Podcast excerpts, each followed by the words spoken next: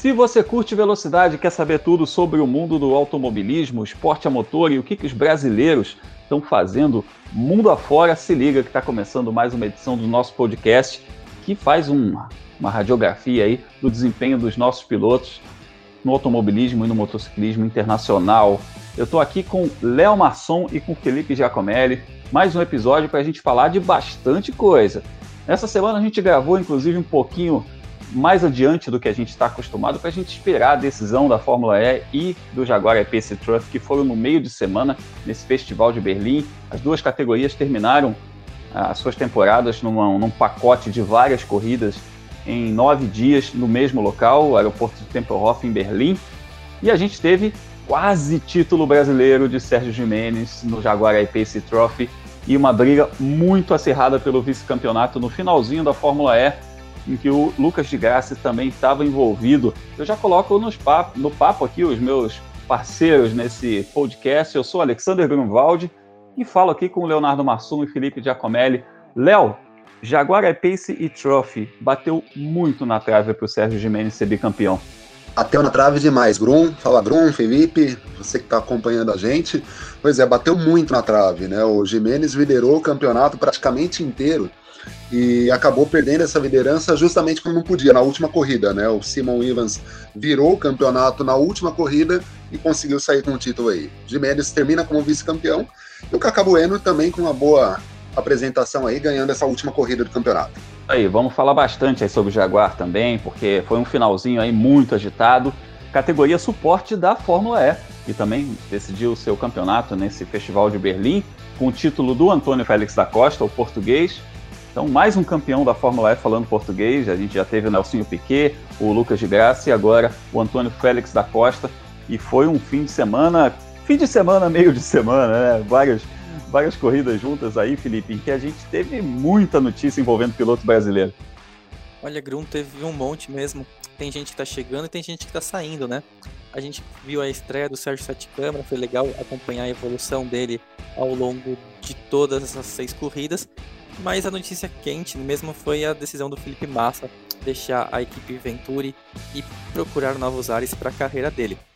É, Felipe Massa de saída da equipe Venturi, mas ainda sem anunciar o seu futuro, se ele vai para outra equipe na Fórmula S, ele vai para outra categoria, a gente vai falar disso também, assim como a gente vai falar da vitória brasileira na European Le Mans Series, um dos campeonatos que compõem aí as várias, os vários torneios ao redor do mundo, com as equipes que disputam as 24 horas de Le Mans e teve vitória de Marcos Gomes em Spa-Francorchamps, correndo de Ferrari, e ele inclusive conversa com a gente hoje aqui no nosso podcast, então a gente vai falar bastante sobre o desempenho dos brasileiros que estão competindo mundo afora.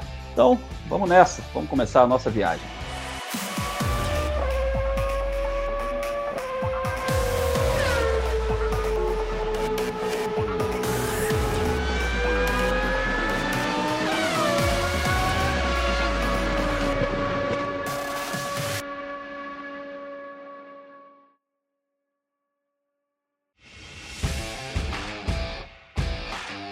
Terminou a temporada 6 da Fórmula E, a categoria de carros elétricos, de monopostos elétricos da FIA, título de Antônio Félix da Costa, com 158 pontos, uma margem incrível para o vice-campeão, que foi o Stoffel Van Dorn da Mercedes, a primeira temporada da Mercedes na categoria, o Stoffel Van Dorn fez 87 pontos, e o companheiro de equipe na DS Tech que é o o Jean-Eric Verme, companheiro de equipe do Antônio Félix Acosta, ficou em terceiro a um pontinho do Van Dorn.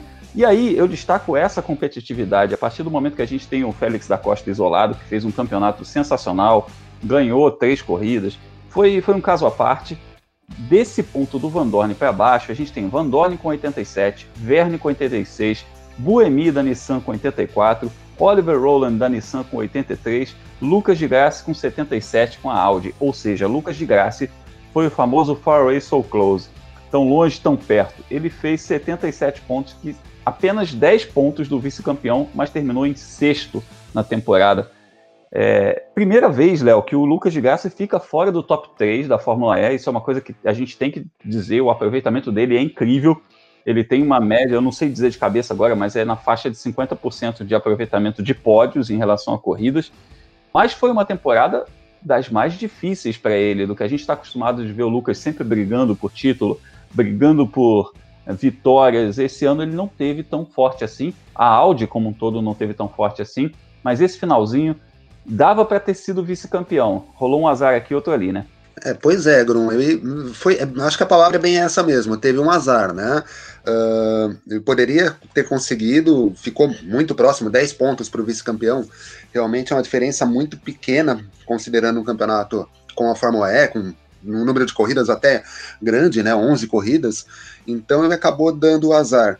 Talvez tenha faltado para eles um, para ele um resultado melhor nas classificações, né? O grande pecado dele nessa temporada foram as classificações. Por várias vezes ele acabou participando do primeiro grupo e não conseguindo é, avançar para a Superpole, e não só isso, né, largar muito de trás.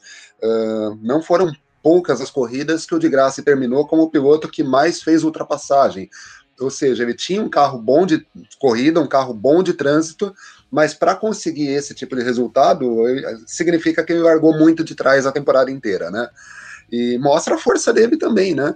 Uh, apesar de não conseguir largar tão na frente assim, ele se manteve na briga pelo vice-campeonato até a última etapa, se manteve durante um bom tempo uh, na briga pelo título. Vale lembrar que antes dessa, desse festival de corridas em Berlim, uh, ele aparecia ali em torno de 25 pontos atrás já do Félix da Costa, que já era o líder antes do campeonato chegar à capital alemã. Então, mostra bastante da competência dele e também da equipe. Faltou classificar um pouco melhor para ele conseguir mais pontos e brigar, de fato, pelo, não só pelo vice-campeonato, mas pelo título também. É, e para a gente ter uma ideia do que, que são esses 10 pontos, a cada corrida são 30 pontos em jogo. Existem os 25 pontos da vitória, tem os pontos da pole position, os pontos da melhor volta.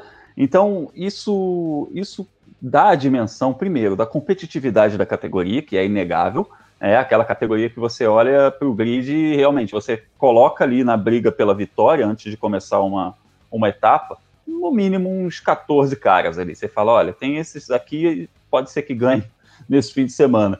É, e outra coisa que mostra é isso que você falou aqui, que um azar aqui, ali, pontualmente, como houve, por exemplo, o de graça foi tocado numa das corridas, como houve um furo de pneu na corrida de quarta-feira, que foi a penúltima etapa, coisas pequenininhas podem te jogar do céu ao inferno, né? É, é, é não precisa muita coisa. E essa história de céu e inferno, já quero até abrir um pouco para o Felipe Giacomelli comentar a respeito do campeonato do xará dele, Felipe Massa, que é a notícia da quinta-feira. O Felipe Massa anunciou que, já que o campeonato estava decidido, né, não houve uma decisão de título é, na Fórmula E, já que o Antônio Félix da Costa foi campeão antecipadamente, o Felipe Massa anunciou que está fora da equipe Venturi. Foram duas temporadas e, em termos de desempenho, em termos de resultado, foi muito decepcionante, tendo em vista tudo que o Felipe fez na carreira dele, vice-campeão mundial de Fórmula 1, um cara que é, disputou e ganhou muitas coisas né, na carreira dele, e de repente na Fórmula E ele não conseguiu fazer muita coisa. Na primeira temporada ele ainda fez um pódio em Mônaco, que é a casa da Venturi, mas na segunda foi muito mal em termos de resultado, teve quebras, teve um monte de coisa, mas a gente via o contrário do que o Léo mencionou a respeito do ritmo de corrida. O de Graça largava para trás e ia avançando. Às vezes a gente via o, o, Felipe Massa largando mais à frente e, e decaindo nas corridas.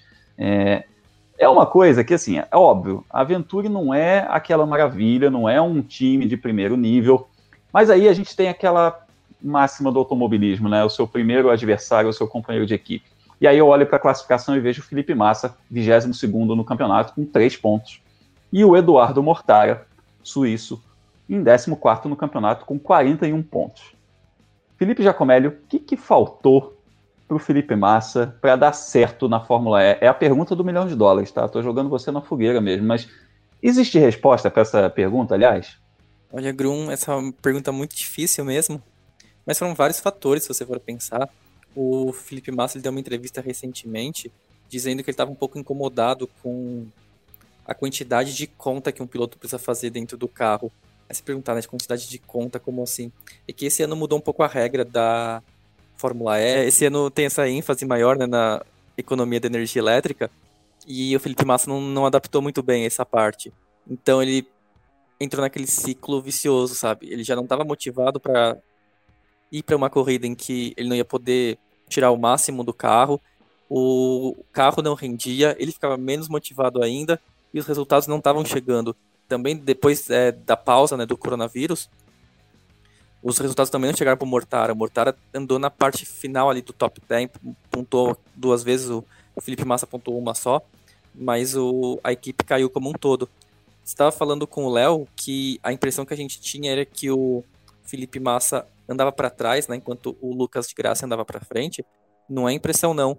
Olha só, se a gente pegar a classificação média de largada de cada um deles, o Lucas de Graça teve 13.9 e aí a gente pode também falar aquela questão de largando na média em 14 complica muito quando a gente vai falar de pódio, enquanto a posição média de largada do Felipe Massa, né, no nessa temporada de Fórmula E foi de 12.5. Então ele se classificou melhor que o de Graça na média do, da temporada inteira.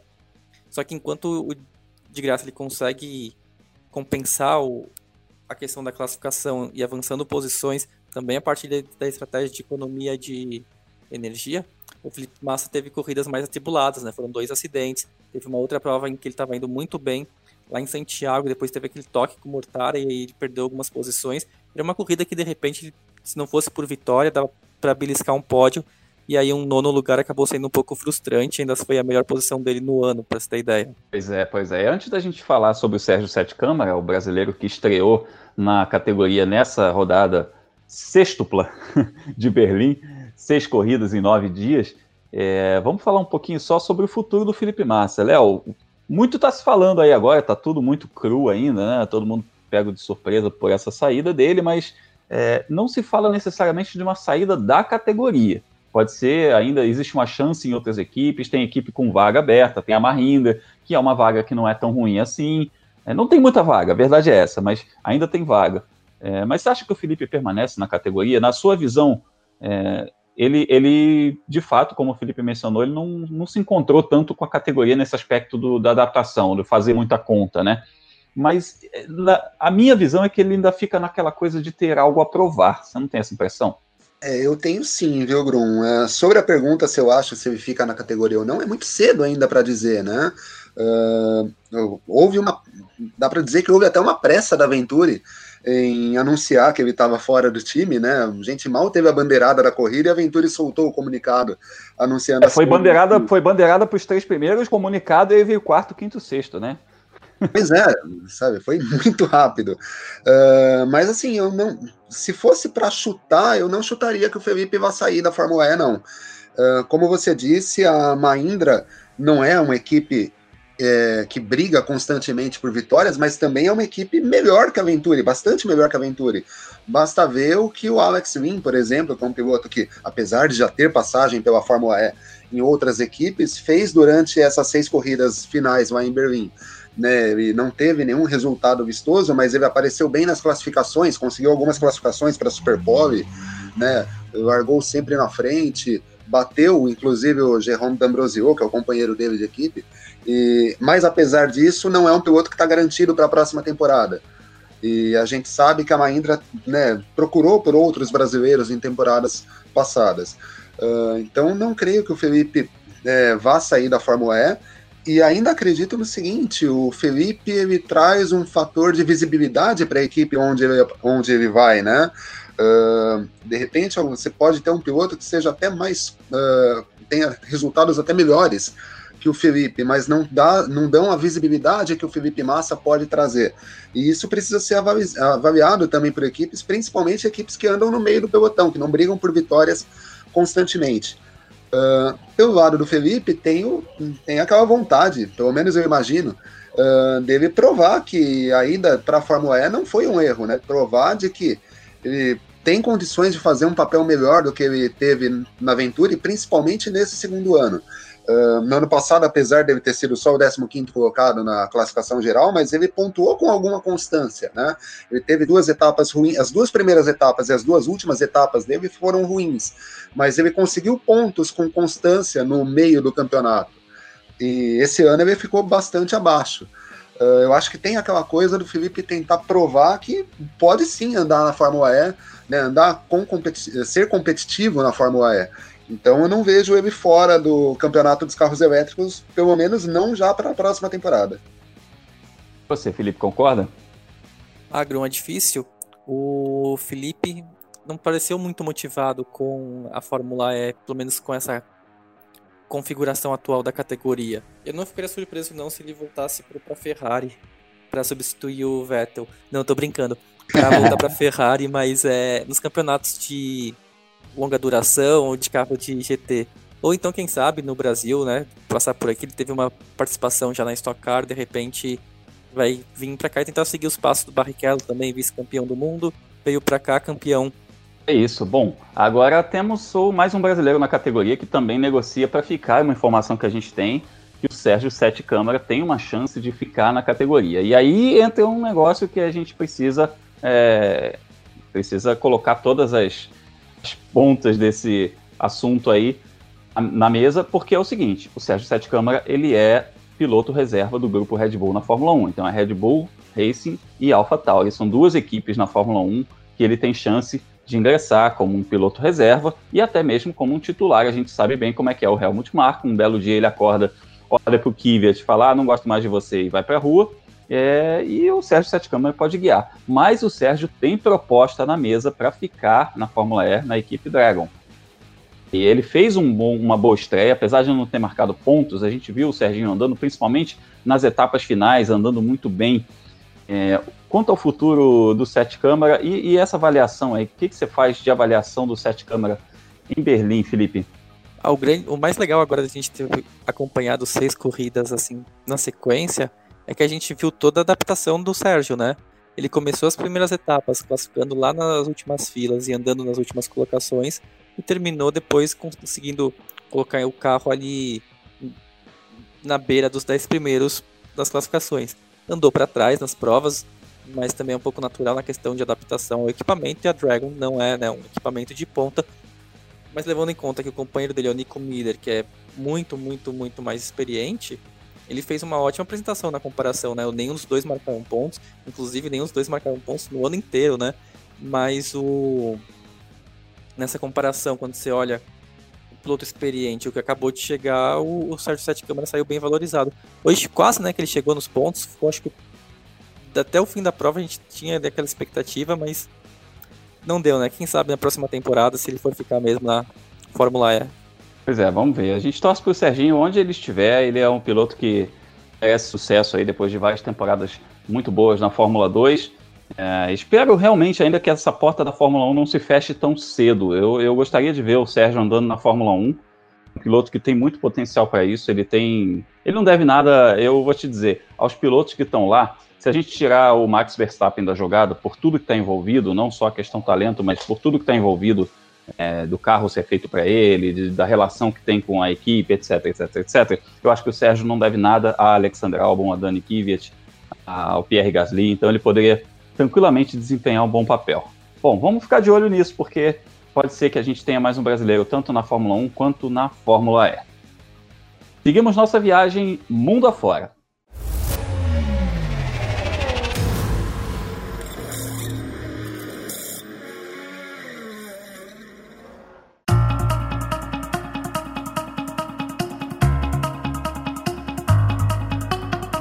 E a nossa viagem segue pela Alemanha, segue por Berlim, no aeroporto de Tempelhof, porque além da Fórmula E, tivemos a decisão do Jaguar I-Pace Trophy, categoria suporte, categoria de turismo de motores elétricos, monomarca da Jaguar, e que tivemos título brasileiro na temporada anterior com Sérgio Jimenez e vice-campeonato com Cacabueno, mas nessa temporada não foi tão fácil, não foi tão simples, apesar do Sérgio Jimenez brigar até a última etapa, ser líder boa parte da, da temporada. Nesse finalzinho, Simon Evans cresceu. Foi um período de nove dias, com sete corridas em três traçados diferentes para eleger um campeão, e esse campeão foi o Simon Evans. Léo, passou muito perto desse título e, e te dizer que assistindo a corrida a gente percebe a decepção do Serginho no final, né, na entrevista pós-corrida, porque realmente teve muito na mão e foi uma série de fatores. O carro dele não estava rendendo o que rendeu no traçado invertido. A gente viu sete corridas nesses três circuitos, as duas primeiras no circuito invertido, o Serginho estava com um carro legal, mas quando voltou para o sentido original, o carro não estava a mesma coisa e ele sofreu muito, sofreu inclusive para ficar entre os três primeiros às vezes, e o título escapou por um pontinho. Pois é, Grum. Uh, o título parecia muito próximo do Serginho até o sábado, né? No sábado ele ganhou a corrida, abriu uma diferença, se eu não me engano, de 18 pontos pro, pro Simon Evans. E aí, a partir do domingo, deu tudo errado para ele, né? Ele viu o Evans ganhar as duas corridas do domingo, a segunda delas passando pelo próprio Jimenez na última volta, né? E, enfim, nessa última rodada dupla, né, essas últimas duas corridas do campeonato, não funcionou pro, pro Sérgio. Ele ainda arrancou um segundo lugar, né, passando o Kaká na última volta, ali no, até dá para falar num jogo de equipe, né, para manter o para manter o Sérgio com chances de título. Mas hoje a verdade é que ele não conseguiu ter carro para acompanhar o Simon Evans. Ele tentou com o modo ataque, tentou aproximar, o Kaká em certo momento deu até a impressão de segurar o ritmo para ver se o Serginho conseguia chegar próximo deles e não deu certo, né? Por um ponto, o, é uma pena, porque, como a gente disse lá no destaque inicial, o Sérgio liderou o campeonato praticamente inteiro, ele perdeu a liderança do campeonato apenas em um momento, que foi justamente hoje na decisão, né? Mas se serve de alento, ele prestou um bom papel na categoria. Um piloto que chega e consegue o título num ano, um vice-campeonato na segunda temporada, ele não tem por que ficar chateado, não. Tem a decepção por não ter conquistado o título, mas o papel dele no Jaguar Trophy foi dos melhores. É, e foi o papel muito bom dos brasileiros também, de uma forma geral. O Cacá Bueno não disputou a primeira rodada dupla, que foi na Arábia Saudita, então ele estreou na terceira etapa da temporada no México, um, uma etapa que ele teve problema, teve furo de pneu, então terminou em sétimo lugar. E então ele, ele chegou muito atrás, né? Não chegou já praticamente fora das chances de título para essa fase final de sete corridas em Berlim, mas ganhou duas né, e foi ao pódio em todas. Ele fez, além das duas vitórias no segundo lugar, e quatro terceiros foi muito bem, terminou o campeonato em terceiro. E quanto ao Sérgio Jimenez e o Simon Evans, essa briga foi realmente ponto a ponto. Nessa rodada dupla da Arábia Saudita, que abriu a temporada, o Simon Evans ganhou a primeira e, e o Sérgio foi segundo, e na segunda corrida o Sérgio ganhou e o Simon Evans foi segundo. Aí chegou no México, o Sérgio ganhou com o Simon Evans em segundo. Ou seja, eles ficavam o tempo todo né, se marcando. E no fim da temporada, o, Simon Evans acabou crescendo um pouco mais. Ele ganhou agora em Berlim nessas sete corridas, ele ganhou três e o Sérgio ganhou apenas duas. Isso fez a diferença no final e, e um pontinho, só para a gente ter uma noção, é um ponto de uma pole position, uma bonificação. É, não dá nem para a gente mensurar muito, é o que? Um décimo lugar é, na, na, categoria. É uma coisa que, que poderia ter sido qualquer um deles. Isso é uma coisa que fique claro, tá? Foi mérito do Simon Evans, óbvio, mas poderia ter sido um título do Sérgio Jimenez também. A gente não está aqui passando pano, a gente está falando da realidade. Os dois tinham chances de ter sido campeões e os dois, sendo campeões, seriam campeões merecidos. O Felipe, o Cacá Bueno, uma pena ele não ter feito todas as corridas realmente, porque esse final mostrou que ele tá é, panela velha fazendo comida boa, né? Que ele tá muito forte ainda nos carros de turismo. Ah, foi um ano que o Kaká tá, não vou dizer renascendo, porque ele nunca andou muito apagado, mas uh, ele foi andou, andou bem na, na estreia na Stock Car e agora também o, com essas sequências assim de pódios incrível, né? De não teve problema nenhum, andou forte e ainda ganhou agora em, em Berlim. É sempre ruim, né? Quando o piloto perde uma etapa, ainda mais num campeonato como o Jaguar, que você tinha poucos pilotos na classificação principal, então realmente você perdeu uma etapa as chances de título você depende de abandono dos adversários e aí enquanto o Kaká também teve pódio em todas as provas, o Simon Evans também em todas as corridas chegou ao pódio, né? Então ali foi uma briga muito apertada entre, entre o, os dois primeiros colocados. Como vocês colocaram, o Kaká não conseguiu brigar porque desde o começo a Stock Car virou um pouco a prioridade dele mas também, enfim, não dá para você controlar todas as questões de calendário, né? Exatamente, é isso aí. A prioridade do Cacá Bueno de tocar, porque afinal é a categoria onde ele tem cinco títulos, é onde ele tem as suas principais ativações de patrocinadores e tudo mais. E a gente tem que lembrar também que além dessa dupla de brasileiros na classe Pro, o Sérgio Jimenez, que foi vice-campeão, e o Cacá Bueno, que foi terceiro colocado nesse campeonato, a gente teve o Adalberto Batista correndo na classe Pro Am. Os carros correm juntos, tá? São as duas classes corriam juntos, já que o campeonato encerra-se ao fim dessa rodada, não vai ter mais o Jaguar Pace Trophy, mas o Adalberto Batista venceu na sua categoria, a última prova do ano foi vitória dele, e ele foi vice-campeão. O campeão foi o Farhad Al-Ghazayab. Ele é um piloto, um gentleman driver, a gente conhece ele aqui da Porsche Cup, um piloto já mais velho, um perfil clássico do gentleman driver, né? Mas é isso, a categoria Pro Am, ela, é, ela foi criada justamente para atrair esse perfil de competidor, e é bacana a gente ver também o Adalberto Batista nos representando em outra classe dentro do Jaguar e Pace Trophy. Amigos, falamos no episódio anterior, uma pena que essa categoria não vai mais existir. A Jaguar tirou o pé, a crise econômica que chegou por causa da pandemia fez a categoria é, deixar de ser prioridade dentro da montadora e não teremos mais o Jaguar I-Pace Trophy. Mas eu acredito que em breve teremos outros campeonatos de âmbito mundial com carros de turismo elétricos e a gente vai ter certamente brasileiros na briga por vitórias, seja qual for o campeonato, seja onde for, seja continental, seja mundial. Se a gente tiver um brasileiro competindo, a gente já mostrou que a gente sabe andar nesse negócio também. Seguimos a nossa viagem mundo afora.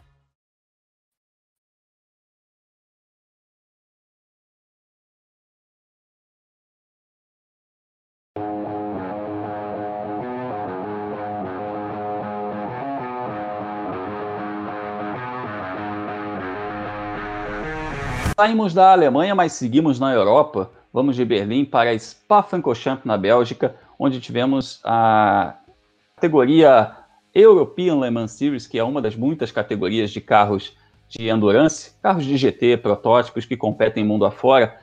É, a gente tem, obviamente, os carros do Mundial de Endurance competindo nas 24 horas de Le Mans, mas é uma corrida maior, uma corrida com grid muito maior, e esse grid é composto por essas equipes que competem nesses campeonatos de Gran Turismo na América, que competem na Ásia, na Europa, e o Marcos Gomes, que já fez, inclusive, a sua parte colocando a equipe Ruby Alto nas 24 horas Le Mans com o título da Ásia Le Mans Series no começo do ano, ele competiu agora na Europa. Se você quer saber, inclusive, como é que funciona isso, o Marcos Gomes, na época que ele ganhou a Ásia Le Mans Series, ele mandou aqui uma mensagem para a gente, fez um, uma descrição incrível, a gente até brincou, né? Um podcast só dele, porque ele contou com muitos detalhes a respeito é, do funcionamento, da coisa da classificação da equipe para alemãs. Foi muito bacana. Procura nos episódios anteriores no Mundo Afora, que tem esse depoimento. E aí, depois da missão cumprida na Ásia, o Marcos Gomes voltou as suas atenções agora para a Europa e foi competir para a equipe suíça Castle Racing com uma Ferrari 488, dividindo o volante com o polonês Mikhail Bonizewski e com o sul-africano David Perrell. Chegou lá, missão dada, missão cumprida. O trio largou na segunda posição e venceu. Então, nada melhor do que a gente dar a palavra a Marcos Gomes para saber como é que foi essa aventura aí na European Le Mans Series. Fala, Marquinhos. Fala, Grum, amigos aí do, do mundo afora. Bom, primeira, a minha primeira etapa né, no, no campeonato europeu, a European Le Mans Series, não poderia ter sido melhor. A gente conseguiu vencer a corrida, largamos em segundo lugar, então foi sensacional. Aproveitei cada momento lá, a estrutura das equipes é bem grande comparado com, com a asa alemã que eu tinha corrido aí, que a gente foi inclusive campeão do ano 19 e 20, mas realmente senti uma diferença grande na estrutura das equipes, sendo que todos os caminhões, tudo a como as equipes são localizadas na Europa, elas conseguem levar a estrutura delas completa, enquanto que na Ásia não. Então, também bastante é, engenheiros é, da fábrica, da Ferrari ajudando. Ah, foi sensacional tudo. E, bom, acho que eu consegui fazer um bom stint.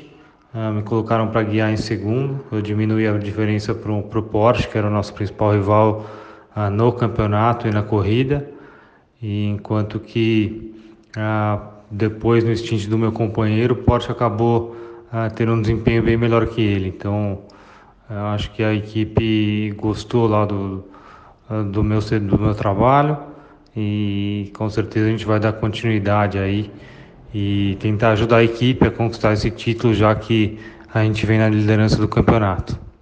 Legal, e é importante que isso ajude a equipe nessa caminhada para Le Mans. Marquinhos, como é que está a tua programação para esse segundo semestre? Você tem outras corridas no exterior, vai disputar esse campeonato completo? Conta para gente. Essa foi a primeira das seis corridas que eu vou fazer esse ano na Europa, as que eu já tenho confirmado. Então, vai ser o campeonato European Le Mans inteiro, são mais quatro, mais, mais, mais três provas. Uh, também vou fazer as 24 horas de Le Mans e as 24 horas de Spa essas duas pela Ruby Alto, uh, que é a equipe que eu fui campeão na, na no Asa Alemã. E no campeonato europeu eu vou estar correndo pela Kessel, que é a mesma equipe que eu corri nesse final de semana. É, acho que em relação a equipes aí, eu tô consegui cair em duas boas equipes que vão me dar condição, condições aí de, de brigar pelas vitórias, tanto uh, em Le Mans, tanto em Spa, óbvio, são corridas com muitos mais carros, mais difíceis, mas sem dúvida importante é estar tá aí mostrando uh, cada vez mais aí que a gente consegue andar com o pessoal. É isso aí, Grum, obrigado. Uh, e vamos lá, semana que vem tem Interlagos e estamos super animados para retomar as atividades também aqui do, do nosso autódromo, uh, uma, no autódromo preferido aqui de todos os pilotos brasileiros. Valeu, um grande abraço. Bacana, valeu demais, Marcos Gomes. Sabe que a gente está aqui na torcida por você, competindo mundo afora. Felipe Giacomelli, além desse desempenho brilhante do Marcos Gomes, também tivemos outros brasileiros competindo no European Le Mans Series em Spa. Tivemos, Grum. Essa etapa de Spa, ela, é ela ficou considerada como um treino, assim, digamos, para as 24 horas de Le Mans, né? Porque como as pistas são relativamente parecidas, né, muita muita reta, então elas servem como essa preparação de, do equipamento. As equipes da, da LMS, né, da European Le Mans Series, elas têm a convite para correr em Le Mans desde que elas, desde que elas aceitem, né? Então, muitas equipes realmente usam essa, essa, essa esse fim de semana para testar. Dos outros, além do Marcos Gomes, foram três brasileiros, né? O André Negrão terminou na sexta colocação. Ele compete pela equipe Signatec. O, é uma história meio curiosa do André Negrão, porque ele corre naquele carro que era da Richard Mille, né, daquela fabricante de relógios, para promover a, um trio de três pilotas, né? Só que a Catherine Ledge se machucou no início do ano, e aí precisaram chamar o André Negrão, que corre pela Signatec no EC para ser esse piloto veterano da esquadra. Aí ele corre junto com a Tatiana Calderon e com a Bates Kivisser, que acabou de estrear vindo da W Series, e eles ficaram na sexta colocação. O Thomas Erdos, piloto veteraníssimo assim, brasileiro do Endurance, já ganhou Le Mans, já ganhou essa mesma European Le Mans Series na carreira dele mais 10, 15 anos atrás. Aí ele voltou a competir no ano passado, já tem mais de 50 anos. Chegou na terceira colocação, competindo ao lado do Nico Cari. Para quem não se lembra, o Nico Cari era o companheiro de equipe do Sérgio Sete Câmara na Fórmula 3, na época que os dois eram da Red Bull. E aí, enfim, os dois saíram da Red Bull, hoje o Sérgio Sete Câmara voltou, o Nico Cari está na European Le Mans Series. Eles terminaram com a terceira colocação na LMP3. E na GTE, né, na mesma categoria em que o Marcos Gomes anda, o Augusto Farfus, que está fazendo algumas etapas pela Aston Martin, depois de muitos e muitos anos defendendo a BMW e na passagem pela Hyundai no ano passado, também terminou com a terceira colocação. Aí foi um pódio, né, ao lado do Marcos Gomes, dois brasileiros. É isso aí. Eu, nossa, eu lembro do Thomas Erdos, você falou dele. Eu lembro dele quando eu comprava a revista Grid, cara. Eu tô falando dos anos 80, 90, que tinha notícia dele competindo na Europa. É bom saber que ele ainda está na ativa, né? A gente sempre tem notícias dele é, por aqui, a gente acompanha. Muito bacana ver o, a paixão que ele tem pelo automobilismo, sobretudo. Léo, esses campeonatos estão crescendo muito, né? Rapidinho, só para a gente arredondar esse assunto, esses campeonatos estão crescendo muito e é bacana ver o empenho dessas equipes rumo a Le né? Um, um ano atípico que a gente vai ter Le Mans em outra data, mas o pessoal está trabalhando, né? É, não, pois é, esses campeonatos regionais, esses, esses campeonatos continentais uh, que distribuem vagas para as 24 horas de Le Mans, eles ganharam muita importância nos últimos anos, né? Uh, tanto na Europa quanto na Ásia. Aqui a gente, nas Américas, a gente teve por algum tempo a American Le Mans Series, ela acabou uh, se tornando, eh, sendo convertida no atual campeonato da IMSA, né? Uh, mas esses campeonatos têm crescido muito em importância e dão chance para os pilotos treinarem, não só para as 24 horas de Le Mans, mas para provas que integram o Mundial de Endurance. Uh, por exemplo, o André Negrão e o Augusto Farfus, nesse final de semana, lá em Spa mesmo, correm a etapa do Mundial de Endurance, correm às 6 horas de Spa. E eles tiveram a oportunidade de correr já no traçado na semana, né, no último final de semana e com carros semelhantes aos que eles usam, aos que eles usam no Mundial. Uh, então é importante também para que eles possam ganhar quilometragem, fazer testes, uh, pensando no Mundial também.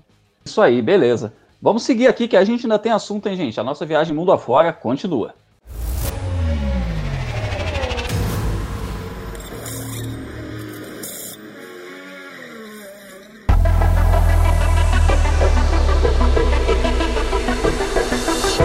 Na Europa, viajando. Vamos sair para o nosso giro pelo mundo agora. Saindo da Bélgica, vamos para a Hungria, onde tivemos o GT Open, um dos principais campeonatos do mundo de carros de Gran Turismo, em que a gente tem uma dupla brasileira que briga por pódios, Felipe Giacomelli.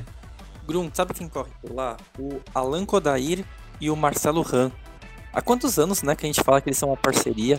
Acho que já estão juntos desde a época do GT Brasil, já está ali 10 anos, talvez um pouquinho mais. E esse ano eles estão correndo como a McLaren, a mesma equipe do ano passado até o Martin. Mas uh, o carro melhorou muito. Nessa primeira etapa, agora em Hungaroring, eles largaram na pole na segunda corrida, né? Que é a, a prova em que o Kodair classifica, né? Como é, eles, eles são aquela parceria entre um profissional e um gentleman driver.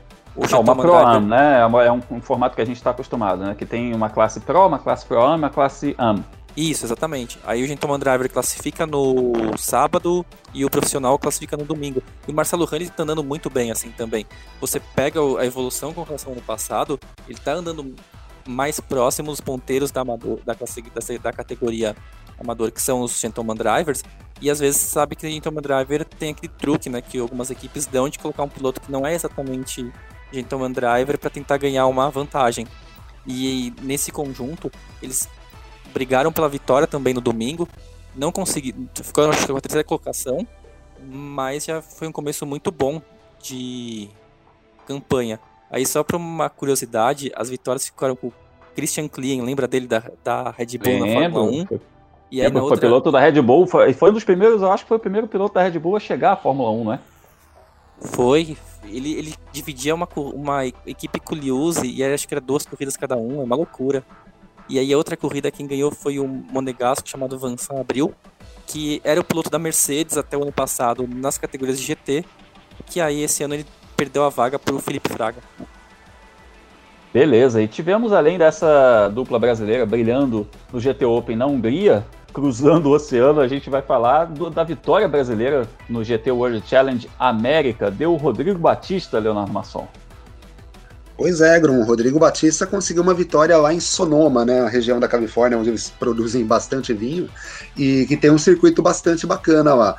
O Rodrigo corre no GT World Challenge América uh, com uma Ferrari ao lado do mexicano, Martin Fuentes. Uh, o Rodrigo voltou a carreira dele para essas corridas de Gran Turismo, né? E atua. Inclusive andou muito bem na, em Monte Panorama. Andou bem lá na Austrália no começo de, do ano, lá na corrida de 12 horas. Participa também de campeonatos aqui, ele disputa as corridas de endurance da Porsche Cup brasileira, né? E, enfim, é um piloto que voltou a carreira dele para esse tipo de competição. E nesse campeonato lá nos Estados Unidos, ele corre com uma Ferrari 488 GT3 e conseguiu uma vitória e um terceiro lugar, ou seja, uh, mostrando mais uma vez, a gente tem falado isso no, né, nos episódios anteriores do podcast, uh, os, os, pilotos brasileiros descobriram esse caminho das competições de GT no exterior. E o Rodrigo hoje é um dos principais nomes nesse tipo de competição.